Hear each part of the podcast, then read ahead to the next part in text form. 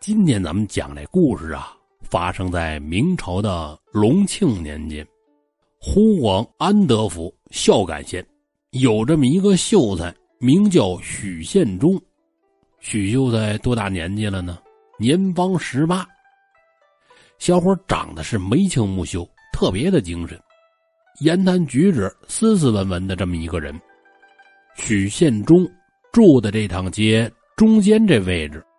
有这么一家肉铺，东家姓肖，肖屠户，家里有个闺女，名叫肖淑玉，年方十七，个儿高，身条也好，长得还漂亮。肖淑玉家啊是一个临街的二层小楼，每天姑娘就在这二层这儿绣绣花，眼睛累了呢，就从窗口这儿往外望望，说这一天。秀才许宪忠由打家里出来，走在街上，老远就让肖淑玉瞧见了。咱们说，小伙长得英俊呐，谁都乐意多看几眼。怎么就这么巧？许宪忠走到楼下，无意中一抬头，正好和姑娘是四目相对，俩人当下就互生了好感。咱们简短截说啊，俩人怎么聊的那都不重要。重要的是什么呀？时间一久，俩人就得近距离接触了，是吧？有一天，这许宪忠啊就暗示萧淑玉：“晚上我可不可以进你房里边促膝长谈一下子？”你想啊，当时那会儿非常的保守，姑娘听这话就不乐意了，跟许宪忠就说：“我爹娘天黑就睡，睡了他们什么都不知道。”哦，那那我不吵醒他们不就行了吗？这样啊，那这样你有本事就来吧，我在二楼等你。当天晚上，许宪忠从楼下架起了梯子，爬上了楼，俩人啊就开始幽会了。幽会这段咱们省略，说说简短啊。直到鸡叫头更，也就是凌晨三四点。许宪忠虽然恋恋不舍，可是得走了，和萧淑玉就约定明晚再来。萧淑玉就说：“你在楼下架梯子太明显了，一旦有人路过看见，咱俩这事儿啊就麻烦了。”哎呀，那那怎么办呢？那我怎么上来呀？这么的，每天鼓打三更，就是现在的晚上十一点，我从二楼。放下来根绳子，你就顺着这绳子爬上来，这样呢，不用你搬着梯子满街走，一根绳子还能收起来，没人理会。许宪忠一听，嗯，这是个好办法。自此之后啊，二人便如此往来，一晃过了有多半年。咱们说，没有不透风的墙，街边左右邻居多少对这事儿啊。都有所察觉，反正私下里都议论萧家这闺女和许秀才的事儿，唯独萧屠户不知道。说这一天，萧屠户和媳妇儿吃完了早饭，哎呀，闺女今天怎么还没起来呢？家里的上楼叫闺女起来吧。这媳妇儿上楼喊闺女去，等萧屠户的媳妇儿推开姑娘的房门。就听见自己媳妇儿“妈呀”一声，叫的都岔了音儿了。哎呦，怎怎么了？这是？这肖屠户赶紧上楼一看，闺女呀，让人掐死了，身上的首饰全都不见了。哎呀，这这出了人命了！赶紧喊地保报官吧。这衙门里边来人了，什么仵作、捕快，到了肉铺这调查，这得问呢。这得问呢，你们老两口昨天晚上听见什么动静了吗？平时姑娘都跟什么人接触啊？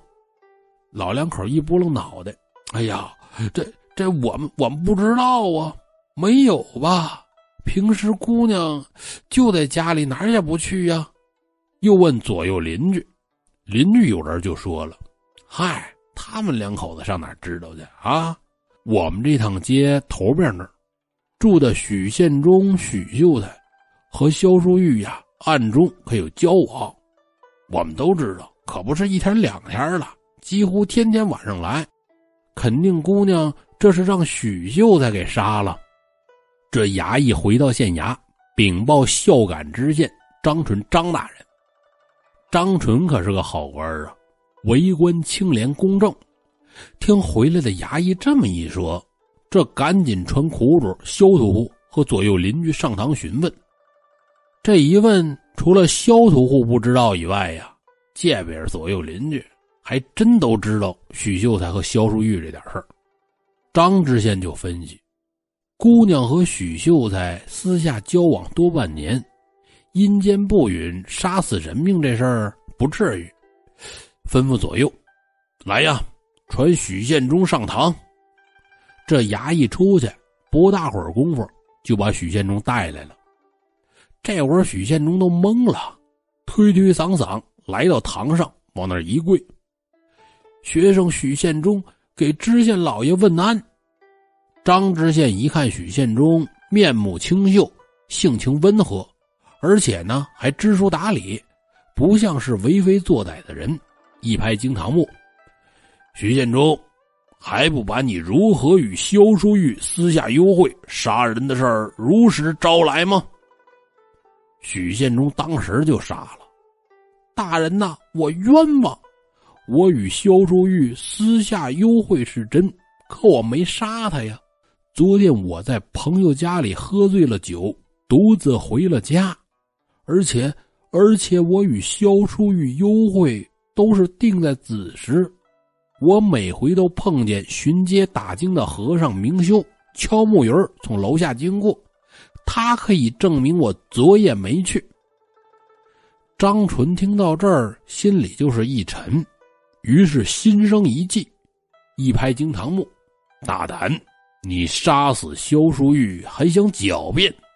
吩咐衙役：“来呀，重打二十板子，押入大牢。”知县老爷宣布退堂。大伙儿一看，这是结案了呀！回到后衙，叫来两个衙役，就问：“明修现在何处啊？”过去敲梆子打更的呀，这都属于事业编制啊。有的是衙门里边雇的老百姓，有的就安排庙里的和尚，到时候呢给俩钱儿。衙门里的差役跟明修都认识，听老爷问了，这赶紧说：“哎呦，回老爷话，明修啊！”就住在观音院。张知县点点头，吩咐俩衙役：“这么的，你俩呀，去帮我办一件事儿。小事告诉完之后，赶紧去吧，事成有赏。”当天晚上，明修敲木鱼巡街，到了三更子时，四下一片寂静。这时候呢，就看见街头并排来了三个人。左右两边是俩男的，一个穿黑，一个穿白，戴着大尖帽子。中间呢，好像是个女的，用铁链锁着，哭哭啼啼的声音是特别的凄惨。哎呀，哎呀，阿弥陀佛呀！这这是碰见勾魂的无常了，吓得不敢走了，坐在地上打坐，闭着眼睛口念阿弥陀佛，等着三位从明修身边经过的时候。就听见那女的叫自己：“明修，好你个明修啊！啊，我阳寿未尽，你却杀我，又抢了我的首饰，我要到阎王那儿告你，让鬼差来取你的性命。你现在若是给我烧纸钱，还我首饰，咱们还可以私了；如若不然呢，神佛也难救你。”明修这会儿吓得都魂不附体了。哎呀，阿弥陀佛呀！现在首饰就在我的住处，等明日我买了纸钱就给你烧。你千万，你千万不要在阎王那儿告我呀！等明修说完，两个官差突然就出现在了明修面前，掏出铁链子，咔嘣一声把明修锁上，押解回了县衙。原来呀，张知县命两个公差雇一个妇人。仨人装鬼，夏明修吐露实情。第二天呢，张纯搜出明修藏在住处的首饰，让萧屠户辨认。萧屠户一看，这正是平日里女儿佩戴之物啊。结果明修无可抵赖，只得承认杀人的罪行。怎么回事啊？原来呀，平时许宪忠和萧淑玉幽会，都是掐着点儿来，子时过来。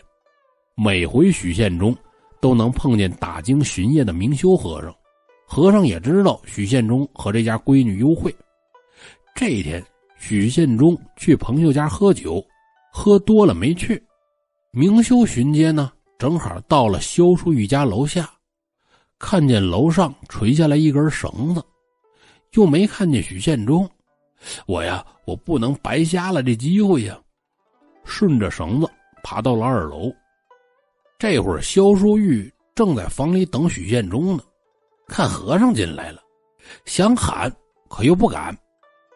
小娘子，小僧来了。今日小娘子若肯留我一宿，那……那可是福深似海，德高如天，纵在九泉之下，小僧，小僧我我也不会忘记。萧淑玉那肯定是不能同意呀！你你赶紧给我走，要不我可喊人了。和尚一听要喊人，也是急眼了，求欢不成，动了杀心。掐着萧淑玉的脖子，把人掐死了，又把姑娘的首饰收拾收拾，拿着就跑了。这就是整个案子的来龙去脉。张知县从狱中提出了许献忠，就说：“和尚杀死萧淑玉，该有他偿命；但你身为秀才，却私下和女子偷情，也应该革去前程。不过你尚未婚娶，萧淑玉。”尚未嫁人，虽然是私下偷情，也如结发夫妻一般。更何况此女子为你引来了杀人凶僧，他为你守节而死。现在你若再娶，需革去前程；如果想保留住前程，就将萧淑玉作为正妻，不许再娶。这两条路，你何去何从？许宪忠听完，哭着就说：“哎呀！”萧淑玉生前曾与我定下婚约，我也向她发誓，待金榜题名时一定娶她。没想到遇见了这事儿，萧淑玉为守节而死，我心中为他悲痛万分。我决定啊，以他为正妻，绝不考虑再娶。到了万历年间，许宪忠参加乡试中了举人，他对张知县呐是感恩不尽。亲自登门道谢，张知县问许宪忠是否考虑再娶了，许宪忠他也不敢。